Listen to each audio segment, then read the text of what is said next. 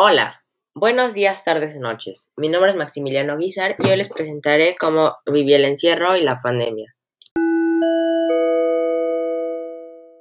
En este podcast les narraré cómo lidié con el encierro y con la pandemia. Empezaré contándoles algunos problemas que tuve que lidiar durante el encierro. Uno de los problemas fue que empecé a perder varios amigos ya que no hablaba mucho con ellos y ya no tenía comunicación.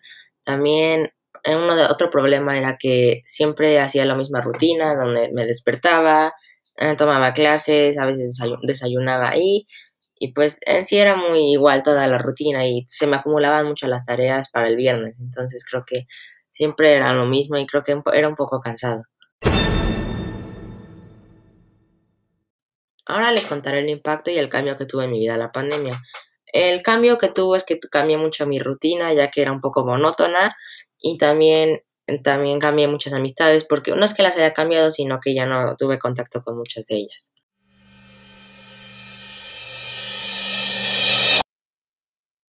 Ahora les contaré cómo me adapté durante esta pandemia.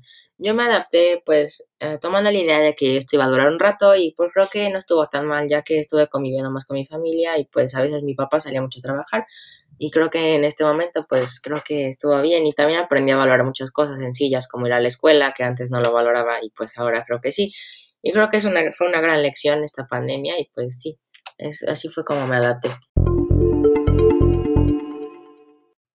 Ahora en este momento les contaré algunas habilidades que pues, necesitaría mejorar para pues continuar de esta manera. Creo que una habilidad muy importante que debería de mejorar es la paciencia con pues todas las personas que están a mi alrededor, más con mi familia y con algunos amigos y también debería de seguir un poco la tener un poco más constante y más disciplinado en la escuela.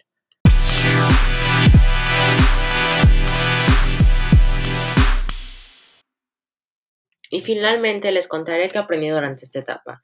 En esta etapa aprendí que hay que, hay que aprender a valorar muchas cosas tan simples de la vida cotidiana porque nada es para siempre y también aprendí que la familia es, es lo más importante y que pues si ellos siempre van a estar para ti.